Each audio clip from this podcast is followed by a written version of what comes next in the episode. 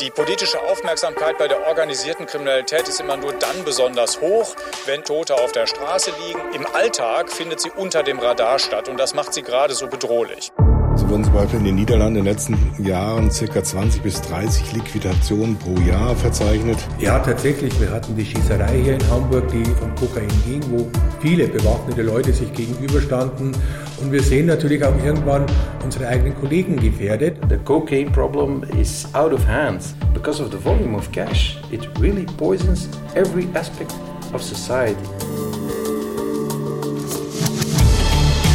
NDR Info Organisiertes Verbrechen. Die Kokainwelle. Teil 1. Wie eine Droge Europa flutet.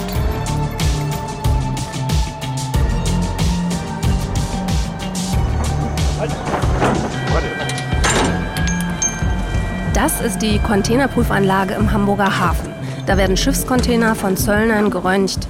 LKWs, die fahren dafür normalerweise routinemäßig in so eine längliche Garage und werden durchleuchtet. Das ist so Standardprogramm. Doch am 12. Februar 2021, da ist alles anders.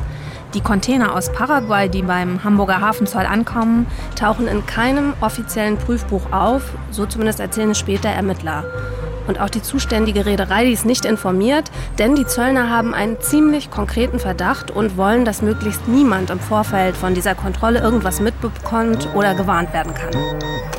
Es war Freitagnachmittag, ich kann mich sehr gut erinnern, denn das war eigentlich mein letzter Arbeitstag vor dem Urlaub. Und dann kam der Anruf am Nachmittag, wir haben jetzt dann äh, dreieinhalb Tonnen ungefähr. Ja, das sagt René Matschke. Er ist der Chef der Hamburger Zollfahndung. Was seine Kolleginnen und Kollegen da entdeckt haben, ist Kokain. Versteckt in großen Blechdosen und in denen sollte dann eigentlich laut Frachtpapier nur Spachtelmasse sein. Das war ganz schöne Menge, dreieinhalb Tonnen. Und dann sagte der Kollege, ja, pro Container.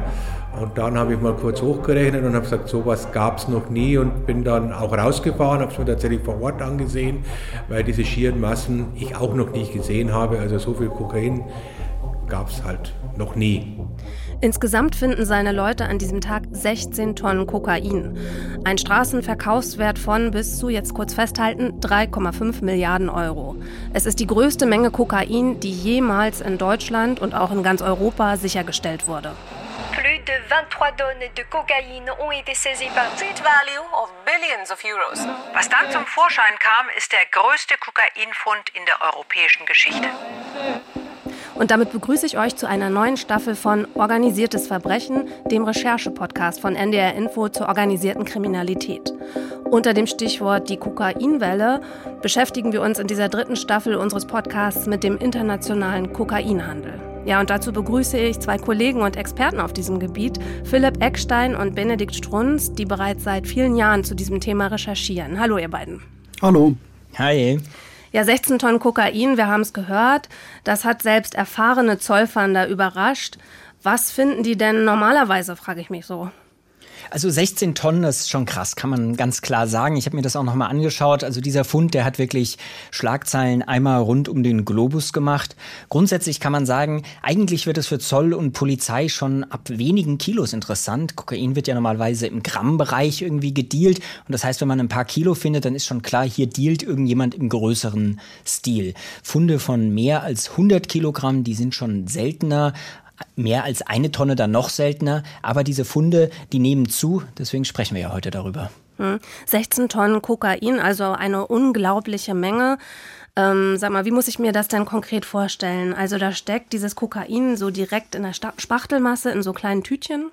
Äh, ja, in Paketen. Also das sind so Kokainbarren, so muss man sich das vorstellen. Die sind so umwickelt äh, mit äh, Plastikfolie, wie so vielleicht plattgedrückte Ziegelsteine, sage ich mal. Und diese Ziegelsteine waren dann eben äh, in diese Blechdosen mit dieser Spachtelmasse irgendwie eingebracht. Die erste Dose aufgemacht, die hat eine, eine kreisrunde Öffnung von ja, 25 Zentimeter. Da musste ein Kollege reinfassen mit Handschuhen in diese ähm, klebrige Masse.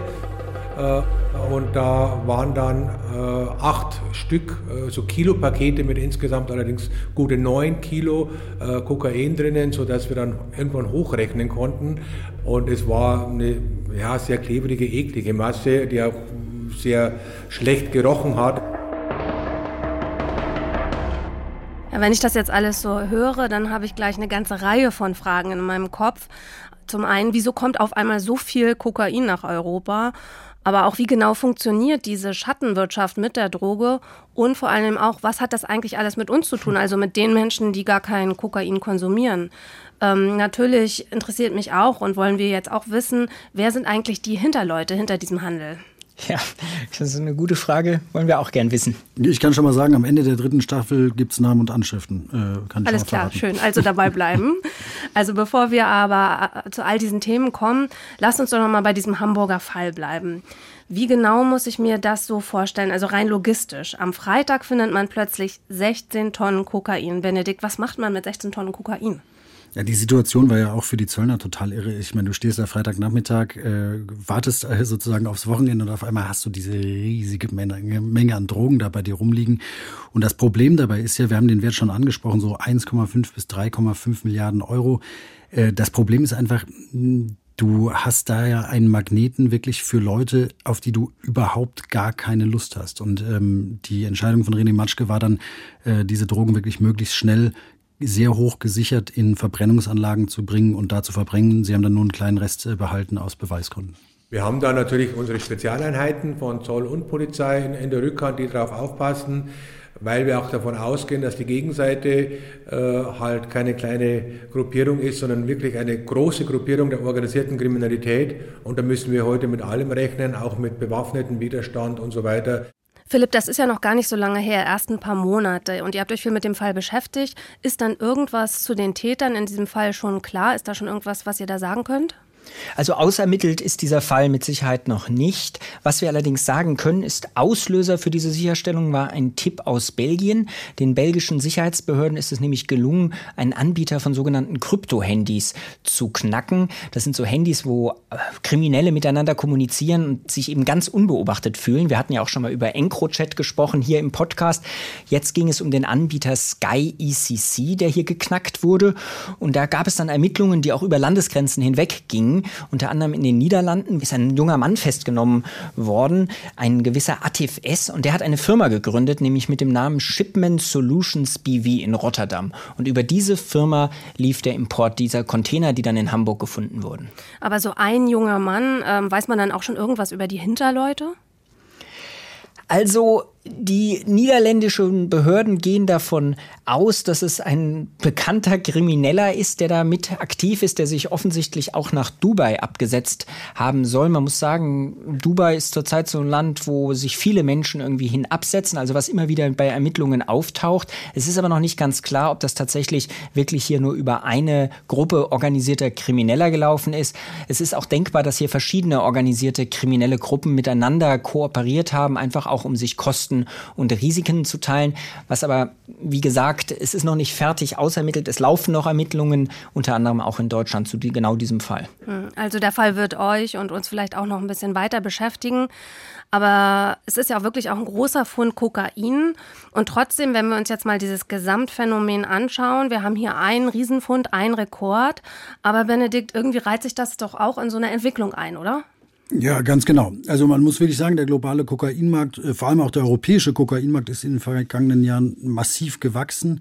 Es kommt wirklich Jahr für Jahr immer mehr äh, Kokain nach Europa und das hat für die organisierte Kriminalität und damit auch für die europäische Gesellschaft wirklich äh, ganz drastische Folgen. Und mein Eindruck ist so, äh, dass diese Folgen in der Öffentlichkeit bislang eigentlich kaum wahrgenommen und auch nicht richtig diskutiert werden. Mhm. Interessant, diese Folgen, von denen du sprichst, die werden uns auch gleich noch mal ein bisschen intensiver beschäftigen. Aber lasst uns noch mal bei diesem Phänomen Kokainwelle bleiben. Was heißt denn das so ganz konkret in Zahlen, Philipp?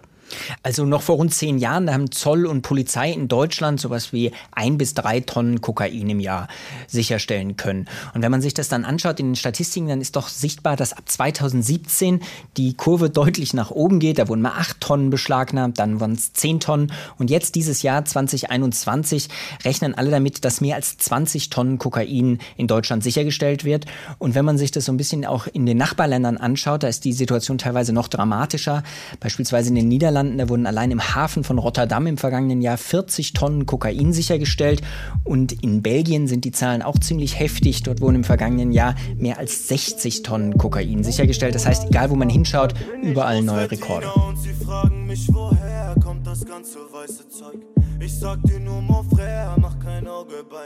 Ja, naja, aber man könnte natürlich auch sagen, ist ja super, Polizei und Zoll sind erfolgreich und finden viel mehr Drogen. Könnte man, aber es gibt ja diese Faustregel, äh, die wir in dem Podcast, ich meine, in der ersten Staffel schon mal angesprochen haben. Ja, für ein Kilo, was man findet, gehen zehn Kilo durch, oder? Genau. Ja, das ist jetzt irgendwie so eine Faustformel. Kann man sagen, ist zu optimistisch oder ist auch zu pessimistisch. Aber was klar ist, äh, Zoll und Polizei finden einfach nur einen Bruchteil. Es gibt da verschiedene Belege dafür. Ein Beleg ist zum Beispiel, dass der Großmarktpreis für Kokain sich seit Jahren kaum bewegt. Das heißt, das, was so Profiverbrecher bezahlen, die dann im Kilobereich kaufen, die zahlen weiterhin, je nachdem, wo sie einkaufen, 25 bis 60.000 Euro für ein Kilo Kokain. Und auch da gilt natürlich Angebot und Nachfrage. Und wenn das Angebot wirklich durch diese Sicherstellungen zurückgegangen wäre, dann hätte der Preis steigen müssen. Preis ist aber nicht gestiegen. Und ein zweiter Beleg, den auch Sicherheitsbehörden immer wieder anbringen, wenn sie Kokain auf der Straße sicherstellen, also jetzt in einer Diskothek oder so, dann ist dieses Kokain heute reiner, ist also weniger gestreckt als noch vor wenigen Jahren. Das heißt, es gibt reineres Kokain auf dem Markt und der Großmarktpreis bleibt gleich. Beides spricht dafür, dass einfach sehr viel Kokain unterwegs ist. Und dann gibt es ja noch so einen Punkt, ähm, wenn du dir jetzt Abwasseranalysen beispielsweise in Europa anschaust, dann siehst du, es sind viel mehr Rückstände von Kokain in dem Wasser. Es wird also deutlich auch mehr äh, konsumiert. Und du siehst beispielsweise auch eine Zunahme von ähm, Kokain-Oberdosierungen in so Notfallbericht von Krankenhäusern. Also Kokain ist wirklich in der Gesellschaft angekommen. Das nehmen heute nicht mehr nur die Superreichen oder die Architekten oder wer auch immer, sondern das sind äh, Lkw-Fahrer, Leute, die an der Supermarktkasse arbeiten. Also das ist wirklich in der Mitte der Gesellschaft. Deutschland und Europa erleben eine Kokainwelle, eine Kokainschwemme. Das ist nicht nur Europa, das ist insbesondere auch Deutschland. Weltweit erleben wir einen sehr starken Anstieg der Kokainsicherstellung. Äh, das ist Christian Hoppe übrigens, äh, der beim Bundeskriminalamt die Abteilung für organisierte Kriminalität leitet. Die hohe Verfügbarkeit von Kokain in Deutschland und Europa wird auf der einen Seite durch die steigenden Kokainanbauflächen und die steigenden Produktionsmengen in Südamerika begünstigt. Die kriminellen Organisationen zurzeit nutzen sie jede flexible Möglichkeit und steigen um auf andere Schmuggelwege, um ihren äh, ihr Kokain nach Europa zu bringen, weil Kokain oder beziehungsweise der europäische Markt für Kokain für sie deutlich lukrativer ist wie mittlerweile der nordamerikanische Markt. Also, wenn ich das nochmal kurz zusammenfasse von Christian Hoppe und richtig verstehe, ist es so, dass Europa für die Kokainkartelle in Südamerika heute interessanter ist als die USA, Benedikt? Total. Du kannst an einem Kilo Kokain, das du jetzt in Europa auf den Markt bringst, einfach deutlich mehr verdienen als in den USA. Im Zweifelsfall sogar ein paar Zehntausend Euro mehr. Ähm, das hat äh, einmal mit der größeren Entfernung nach Lateinamerika zu tun. Du kannst es äh, von Kolumbien, was weiß ich, äh, leichter in die USA bringen, als jetzt einmal quer über den Atlantik zu schiffen. Und im Grunde haben wir in den vergangenen Jahren zwei Dinge erlebt. Einmal sind diese Anbauflächen in Kolumbien, aber auch in Bolivien und in Peru, Peru wirklich gewachsen. Äh, das hat Christian Hopp ja gerade gesagt. Und zum Zweiten äh, haben wir eben erlebt, dass wirklich viel von diesem Meer an Kokain nach Europa geflossen ist. Und zwar mit einer ganz klaren Strategie der Kartelle, der organisierten Kriminalität, nämlich mit der Strategie, ein höheres Angebot in Europa, in den Diskotheken, in, äh, auf der Straße, in diesen Coca-Taxis, das wird auch zu einer größeren Nachfrage führen. Und diese Strategie, die ist in den vergangenen Jahren offenbar aufgegangen. Der Kokainkonsum ist äh, trotz des immer noch vergleichsweise hohen Preisniveaus von Kokain in, in, allen Bevölkerungsschichten angekommen und dort festzustellen. Wir haben ja auch 2020 einen Anstieg der konsumnahen Delikten, wie wir sie nennen, festgestellt. Im Vergleich zum Vorjahr über 6,2 Prozent angestiegen. Okay, also fassen wir nochmal zusammen. Die Konsumentenzahlen, die gehen hoch, klingt nicht gut. Welche Probleme bringt das denn so mit sich? Also Grundsätzlich ist es natürlich so, wenn eine Droge angesagter wird, vielleicht auch so ein bisschen popkulturell wieder stärker aufgewertet wird, dann spricht das natürlich immer auch junge Menschen an. Das ist gefährlich. Wir haben ja hier im Podcast auch schon über Crystal Meth gesprochen. Deswegen muss man vielleicht schon einmal sagen, also zumindest was wir jetzt so uns angeschaut haben, also Crystal Meth macht die Leute doch schnell noch fertiger. Also Kokain gibt es mehr Konsumentinnen und Konsumenten, die damit länger irgendwie klarkommen oder es schaffen, irgendwie auch ihren Konsum unter Kontrolle zu behalten. Man muss da aber trotzdem sagen, das ist eine gefährliche Droge. Und ähm, wenn man mit Menschen spricht, auch die zum Beispiel eine Abhängigkeit haben oder hatten, also alles andere als harmlos. Ich muss noch einmal dazu sagen, weil wir gerade über diesen Konsum sprechen. Ähm, ich finde es total schlimm, so die gesundheitspolitischen Folgekosten, sage ich jetzt mal, dieses Kokainkonsums und der Kokainwelle, will das auch überhaupt nicht ähm, kleinreden. Aber wenn wir auf diesen wirklich irre heiß gelaufenen Handel schauen, dann sehen wir eigentlich was anderes. Wir Rechercheure und das motiviert uns auch sozusagen in der Recherche. Wir sehen dann eigentlich nicht dieses Kokain, sondern wir sehen wirklich diese irre großen Geldmengen. Also diese zig Milliarden Euro, die Jahr für Jahr in Europa anfallen und hier umgesetzt werden. Und die eben wirklich einmal direkt in die Taschen von der organisierten Kriminalität fließen. Und die große Frage für uns ist eben, was passiert eigentlich mit diesem Geld? Und wie beeinflusst dieses Geld quasi diese finanzielle Macht unsere Gesellschaft? Hm. Das finde ich eine wirklich spannende Frage, Benedikt. Also diese Frage, was macht der Kokainhandel mit unserer Gesellschaft? Also inwiefern betrifft er auch Menschen, die gar nicht direkt mit dieser Droge zu tun haben? Und Benedikt, du bist äh, auf der Suche nach einer Antwort für diese Frage. Bist du nach Belgien gereist, genauer gesagt nach Antwerpen? Antwerpen gilt als Kokain-Hotspot in Europa, hat mich ein bisschen überrascht. Ich war schon in Antwerpen, total idyllische Stadt fand ich. Was ist da los? Ja, total idyllische Stadt. Ich meine, es war so witzig. Ich bin quasi vom Bahnhof, ist ja dieser wahnsinnig schöne Bahnhof, hast du gesehen? Wahnsinnig schön. Und ja. du läufst dann quasi durch, die, durch diese Altstadt. Ich musste da ins Hotel, weil ich ganz spät ankam und habe äh, mein erstes Mal äh, Antwerpen diese Giebelhäuser gesehen und diese wunderschönen Kathedralen und auch so toll, dass da diese äh, moderne Architektur irgendwie dazwischen ist. Also ich würde sofort ein Wochenende äh, da nochmal verbringen. Und dann gibt's ja aber problematischerweise, also einmal tollerweise, aber auf der anderen Seite problematisch, diesen riesigen Hafen. Und das ist ja anders als Rotterdam oder irgendwie Hamburg, der greift wirklich in diese Stadt und ist überall dieser Hafen. Und äh, über diesen Hafen läuft eben heute knapp die Hälfte des für Europa bestimmten Kokains. Ich vergleiche das immer mit dem Film Matrix, die blaue Pille und die rote Pille. Uh, Viele sehen einfach nicht das Problem, sie wollen es nicht sehen. Das ist ein ziemlicher Luxus. Sie sagen einfach, klar, es gibt Drogen, aber ist das wirklich so schlimm? Da sagt äh, Bart de Wefer, äh, der Bürgermeister von Antwerpen, den habe ich da in dieser pittoresken Altstadt äh, getroffen. Und ähm, Matrix äh, kennst du noch? Klar, ne? klar. Die blaue Pille für die schöne Illusion und die rote für den unverschleierten Blick auf die bedrohliche Realität. Ganz genau. Und ähm, Bürgermeister De Wefer sagte eben noch äh, beim Kaffee einschenken, sozusagen ganz am Anfang von dem Interview, ich habe die rote Pille genommen. Wenn ich mit dem Auto in die Stadt fahre und komme durch bestimmte Gegenden, dann sehe ich, wo das Geld gewaschen wird. Ich sehe die Kriminalität. Ich sehe, wie schlechte Menschen die Guten verdrängen und wie Kriminelle junge Leute anwerben, die ihr ganzes Leben ruinieren. Das vergiftet eine ganze Gesellschaft. DWFA gehört übrigens ähm, der Partei Neue Flämische Allianz an, der NVA. Das ist so eine separatistische und auch rechte Partei, muss man einmal dazu sagen. Ja, wenn Benedikt, aber wenn ich das höre, dann gehen bei mir so ein bisschen Alarmglocken an. Heißt das, der hängt vielleicht das Problem auch so ein bisschen zu hoch? Nee, ich habe den als äh, total klar äh, wahrgenommen. Also der hat eine klare Analyse und ähm, der hat einfach in seiner Stadt einfach, muss man sagen, gigantische Probleme. Hm. Okay, andere Frage. Warum gerade Antwerpen? Also warum ist diese Stadt besonders betroffen? Diese Kokainwelle, die kommt ja im Grunde in vielen europäischen Häfen an, Philipp. Also im Grunde ist das ein bisschen in Anführungszeichen ein importiertes Problem. Gerade in den Niederlanden, wir hatten ja schon darüber gesprochen, da gibt es gut organisierte Kokain-Schmuggelbanden, die ja vor allem über den Hafen Rotterdam Koks schmuggeln. Und die haben einfach festgestellt, das sagen uns Ermittlern, hey, schaut mal, der Hafen von Antwerpen in Belgien, der ist ja noch viel unübersichtlicher, den kann man überhaupt nicht von der Stadt trennen. Und auch die Polizei in Belgien, die ist ja schlechter ausgestattet. Und außerdem gibt es da auch noch so historische Connections zwischen Kriminellen Kriminellen in den Niederlanden und in Belgien über den Haschischschmuggel. Und dann haben offenbar auch Kriminelle gesagt, naja, dann können uns ja unsere alten Kollegen in dem Hafen helfen, also das Kokain rausschmuggeln, Hafenarbeiter vielleicht bestechen oder Hafenarbeiter auch unter Druck setzen und alles weiter und dann auch das Kokain von da wieder nach Amsterdam fahren und alles zusammengenommen. Das hat dann so ein bisschen dazu geführt, jetzt in wenigen Jahren, dass Antwerpen wirklich zu einem Kokain-Hotspot geworden ist. Und du siehst ja heute wirklich wie unterm Brennglas, dass äh, Kokain ähm, im Grunde ein Brandbeschleuniger ist für organisierte Kriminalität.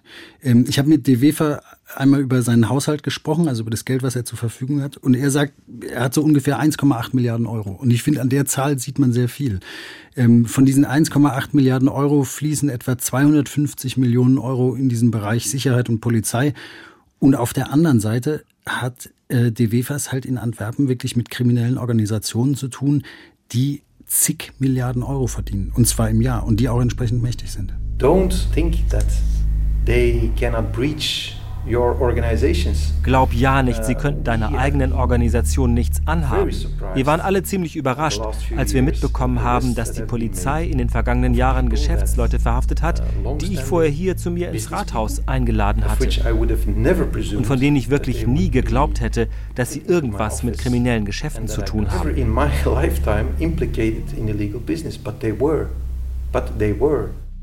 Okay, also kann man wirklich sagen, dass diese Geschäftsleute von Kokainbanden wirklich korrumpiert wurden und sich dann der organisierten Kriminalität angeschlossen haben? Ja, ganz genau. Dieses Stichwort Korruption ist wirklich so der erste große und ganz, ganz wichtige Punkt, wenn wir über Folgen für die Gesellschaft sprechen.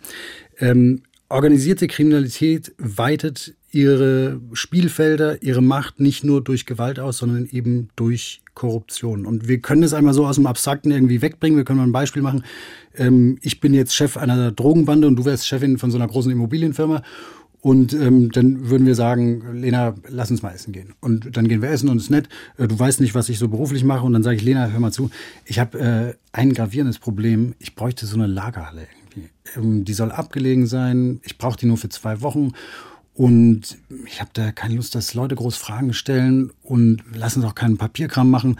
Und weil äh, das jetzt so ein spezieller Wunsch ist, würde ich hier 100.000 geben. Okay, weil du deine Drogen zwischenlagern musst. Zum Beispiel, zum Beispiel. Und ähm, beim ersten Mal würdest du dir vielleicht denken, Hammer, äh, Benedikt äh, zahlt mir 100.000, wunderbar, äh, wir schlagen ein und äh, dann machen wir das ab. Und wenn du das gemacht hast, und da fängt die Korruption sozusagen an, dann ist deine Firma, deine gesamte Firma in meiner Hand. Ähm, weil beim nächsten Mal treffen wir uns zum Abendessen, dann sage ich dir, Lena, du wusstest ganz genau, worum es da geht, nämlich um eine zwei Tonnen Kokainlieferung, die ich irgendwo unterbringen wollte. Und ähm, ich werde es ansonsten irgendwie der Polizei stecken. Und das andere ist, ich brauche eine Wohnung für drei Leute aus Kolumbien für vier Monate.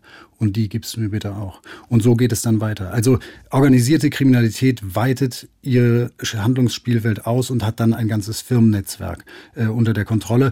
Und in ganz anderer Form haben wir solche Korruptionsfälle im Zusammenhang mit Kokain auch natürlich bei uns in Norddeutschland. Können wir jetzt nicht weiter darauf eingehen, aber die gibt's. Don't trust anybody because the amount of cash Du darfst wirklich niemandem vertrauen.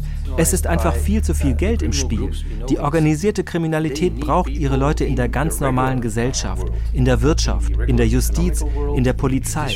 In den vergangenen Jahren wurden Beamte in meiner Polizei verhaftet, in der Justiz, in der Verwaltung, die alle von Kriminellen bezahlt wurden. In our administration uh, of people that were on the payroll of these people. Okay, aber wenn ich den Bürgermeister da jetzt so richtig höre, ist Korruption ein großes Problem, aber auch nicht das einzige Problem in Antwerpen, oder? Überhaupt nicht. Also du hast da als Normalbürger siehst du einfach einen Haufen anderer Probleme. Ein ganz klares Problem, stell dir vor, du bist irgendwie 17, 18 Jahre alt, äh, hast Realschulabschluss oder was weiß ich und denkst dir, naja, ich werde wahrscheinlich mal 1500 Euro im Monat verdienen. Und dann hast du Leute, die sind vier Jahre älter und fahren einfach riesige, protzige Karren und sagen dir, ey, für einen Job würde ich dir 50.000 geben. Was machst du dann? Ja, das ist so das eine. Das andere, Stichwort Gewalt unter konkurrierenden Gruppen, muss man auch sagen. Es gibt regelmäßig in Antwerpen, auch wenn es eine sehr sichere Stadt ist, Angriffe auf Restaurants, auf Shisha-Bars, auf solche Lokalitäten von verfeindeten Gruppen. Und Angriff heißt dann, die schießen mit einer AK-47 Maschinenpistole darauf oder schmeißen dir eine Handgranate davor. Also kann man sich vorstellen, ich wollte da nicht daneben leben. Und äh, ein dritter ganz, ganz wichtiger Punkt auch sind auch die Investments sozusagen. Dieses Geld sucht sich irgendwie legale Strukturen, wo es hinfließen kann. Beispielsweise ganz massiv in den Immobiliensektor. Wenn da viel Geld zur Verfügung ist, gehen die Immobilienpreise hoch, weil diese Leute jeden Preis bezahlen. Ist denen völlig egal. Hm, okay. Also es klingt wahnsinnig komplex, Verfahren, schwierig. Wie geht denn De Wever nur mit dieser Situation um? Also ganz konkret, was tut er? Ja, wir haben ja schon gesagt, rechte Partei, also seine Strategie war sozusagen, er hat so einen Krieg gegen die Drogen ausgerufen und hat eben so ein hartes Programm durchgezogen, mehr Polizei, verbesserte Sicherheit im Hafen, Bekämpfung von Straßengewalt war ein wichtiger Punkt, solche Sachen. Aber man muss natürlich einmal dazu sagen, du hast gegen solche Gegner als einzelne Stadt äh, keine Chance. Du kannst da nicht gewinnen. Und ich finde, du siehst auch so ein bisschen am Beispiel Antwerpen, wie dumm das laufen kann für eine Hafenstadt, wenn du nicht frühzeitig aufpasst. Und man muss einmal dazu sagen, du siehst jetzt Gewalt halt Korruption in Antwerpen. Aber du siehst das auch schon in anderen Ländern. Du siehst das ganz massiv in Holland, du siehst das in Albanien, du siehst das in Montenegro. Und wenn wir jetzt einmal nach Deutschland gucken, viel, viel bessere Situation, keine Frage. Aber jetzt Schießereien im Umfeld von Kokainbanden, äh, stärkere Bewaffnung von Tätern, das sind auch alles Sachen, die wir ja auch schon erleben. Well, uh, that's also very delicate to talk about. Uh, this is all very classified information. Ähm, es gab da noch einen Punkt, über den ich mit DWFA gesprochen habe. Ich hatte bei dem Thema so ein bisschen Schwierigkeiten, weil das so ein wahnsinnig persönlicher Punkt ist. Aber dann dachte ich mir auch ein bisschen egal. Ich habe ja gesagt, wir wollen über die Folgen des Kokainhandels sprechen und dann äh, gehört das eben auch dazu. I've been informed that um ich wurde darüber informiert, dass mein Leben in Gefahr ist und dass kriminelle Gruppen beschlossen haben, dass der Krieg gegen die Drogen, den ich vor einigen Jahren in Antwerpen gestartet habe, beantwortet werden müsste. Das sind Leute, die Gewalt als ganz normales Mittel einsetzen. Für mich ist das dramatisch. Ich lebe jetzt unter Polizeischutz. For me personally it's quite uh, dramatic because I live now under, under uh, permanent security. Okay, das klingt jetzt ehrlich gesagt für mich wie in so einem Film, wie in so einer Netflix-Serie. Das heißt, der Bürgermeister von Antwerpen steht gerade unter Polizeischutz, weil er befürchtet, dass ihn die organisierte Kriminalität, also Verbrecher, umbringen könnten. Ist das richtig? Genau so ist es. Ja, und das ist auch nicht so ganz aus der Luft gegriffen, muss man sagen. Vor einigen Wochen haben belgische Ermittler ganz in der Nähe von seinem Wohnhaus ein paar Männer festgenommen. Die hatten durchgeladene Pistolen und auch eine Kalaschnikow dabei. Ist jetzt noch nicht ganz klar, was sie vorhatten, aber die wollten bestimmt nicht zum Kaffeetrinken vorbeikommen. Hm, okay, klingt nach viel Gewalt, konkreter Bedrohung. Hat er denn noch was dazu gesagt, weshalb es ihm bislang nicht so richtig gelungen ist, dass dieses Problem, diese Banden effektiv bekämpft werden können? Ja, er hat da so ein ganz schönes Bild dafür gehabt. Ähm, er hat das so verglichen mit einem äh, Baum, der sehr schnell wächst, diese organisierte Kriminalität. Und er hat eben gesagt, so, wir schaffen es, einzelne Blätter abzureißen, schaffen wir auch immer wieder, aber wir kommen eigentlich nie an die Äste oder an die Wurzeln. Und das hängt einfach damit zusammen, dass diese Gruppen wahnsinnig gut organisiert sind. Hm. Klingt wirklich spannend. Am liebsten würde ich ehrlich gesagt gleich weitermachen. Aber es ist auch ein gutes Schlusswort für die erste Folge unseres Podcasts zur Kokainwelle. Ja, und es ist auch eine gute Vorlage für unseren nächsten Teil. Denn da wollen wir nochmal genauer drauf schauen, wieso es eigentlich so schwierig ist, diesen Gruppen auf die Spur zu kommen. Wir haben alle möglichen Schmuggelmethoden. Zuletzt haben wir den Kolumbianern vorgeschlagen, am Rumpf der Schiffe Metallzylinder anzubringen, die mit Kokain gefüllt werden. In Jao Tauro geht dann ein Taucher von uns ins Wasser und holt das Kokain. Bei einer anderen Lieferung wollten wir über einen Kontakt eigentlich ein Flugzeug vom Vatikan einsetzen. Wer sind die Hinterleute dieses riesigen, gigantischen Kokainhandels und wie laufen diese Geschäfte überhaupt ab? Also das sind die Themen unserer nächsten Folge. Würde mich sehr freuen, wenn ihr dabei seid. Genauso freue ich mich, wenn ihr in der ARD Audiothek mal unter organisiertes Verbrechen reinhört. Da gibt es nämlich die komplette dritte Staffel zur Kokainwelle in Europa und außerdem viele andere spannende Recherchen im Verborgenen, zum Beispiel zum Thema Geldwäsche. Ja, freut mich auch, wenn ihr da mal reinhört. Ja, genau. Da sind auch Philipp und Benedikt zu hören, klar. Und jetzt verabschiede ich mich aber erstmal von den beiden, Philipp Eckstein und Benedikt Strunz. Vielen Dank euch an dieser Stelle erstmal. Ja, mein Name ist Lena Gürtler und hoffentlich auf bald. Tschüss. Danke fürs Zuhören. Ciao. Wenn ihr Fragen, Kritik oder Hinweise habt, schreibt gern an investigation.ndr.de. Das war Organisiertes Verbrechen, Recherchen im Verborgenen ein Podcast von NDR Info. Autoren Benedikt Strunz und Philipp Eckstein. Außerdem an den Recherchen beteiligt Jan-Lukas Strotzig. Regie Jürgen Kopp. Produktion Christoph van der Werf.